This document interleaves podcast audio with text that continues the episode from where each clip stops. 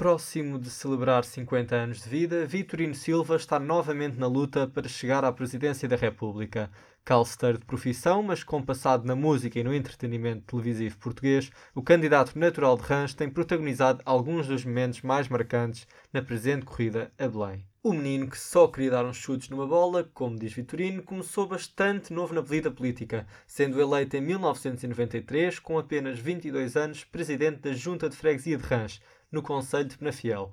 Daí adveio o nome pelo qual o país reconhece Vitorino Silva, Tino de Rãs. No entanto, o candidato que se considera mais povo do que os adversários apenas se torna uma figura reconhecida a nível nacional em 1999, quando no 11º Congresso Nacional do Partido Socialista fez um discurso mítico, provocando gargalhadas em toda a plateia do Coliseu dos Recreios e culminando com um abraço ao secretário-geral do PS, António Guterres. Com a chegada do novo século, Vitorino Silva promove algumas alterações no seu percurso de vida. Em 2001 faz uma incursão pelo mundo da música com o lançamento do álbum Tinomania.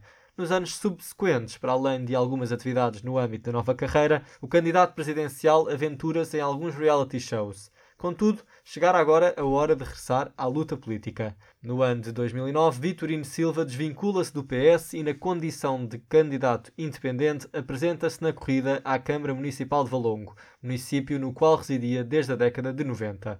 Apesar de não ter vencido, Tino não se iria render na luta pelos direitos do povo, que, de acordo com o próprio, foi sempre figurante. O povo, em 900 anos, foi sempre figurante.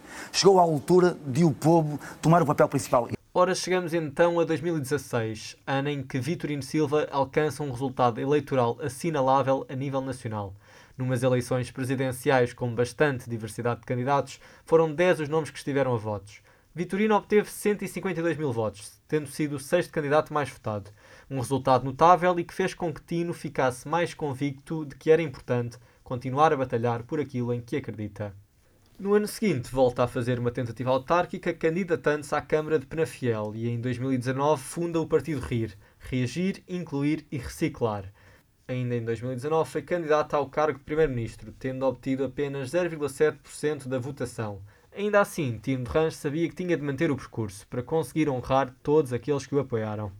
Estamos então em 2021 e Vitorino Silva está de novo na corrida a Belém ao longo desta campanha tem protagonizado alguns momentos marcantes. Numa fase inicial foi excluído dos debates frente a frente, estando previsto que participasse apenas no debate que iria incluir todos os candidatos. Apesar de tudo, Vitorino Silva participou nos debates e foi passando sempre a mensagem de combate aos populismos e defesa dos interesses do povo, que diz representar melhor do que ninguém.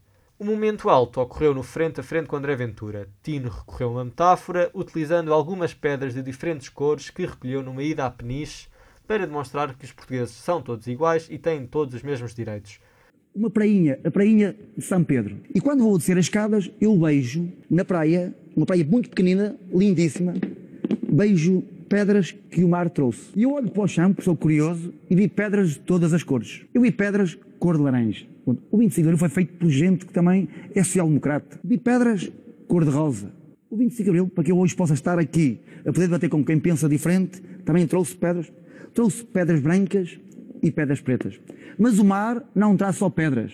O mar também traz pessoas. E traz pessoas de todas as cores. A poucos dias das eleições, Vitorino Silva tem 2% das intenções de voto, de acordo com a sondagem de 14 de janeiro da TVI, Observador e da Pitagórica. Em 2016, Vitorino encerrou a noite de 24 de janeiro com 3% dos votos.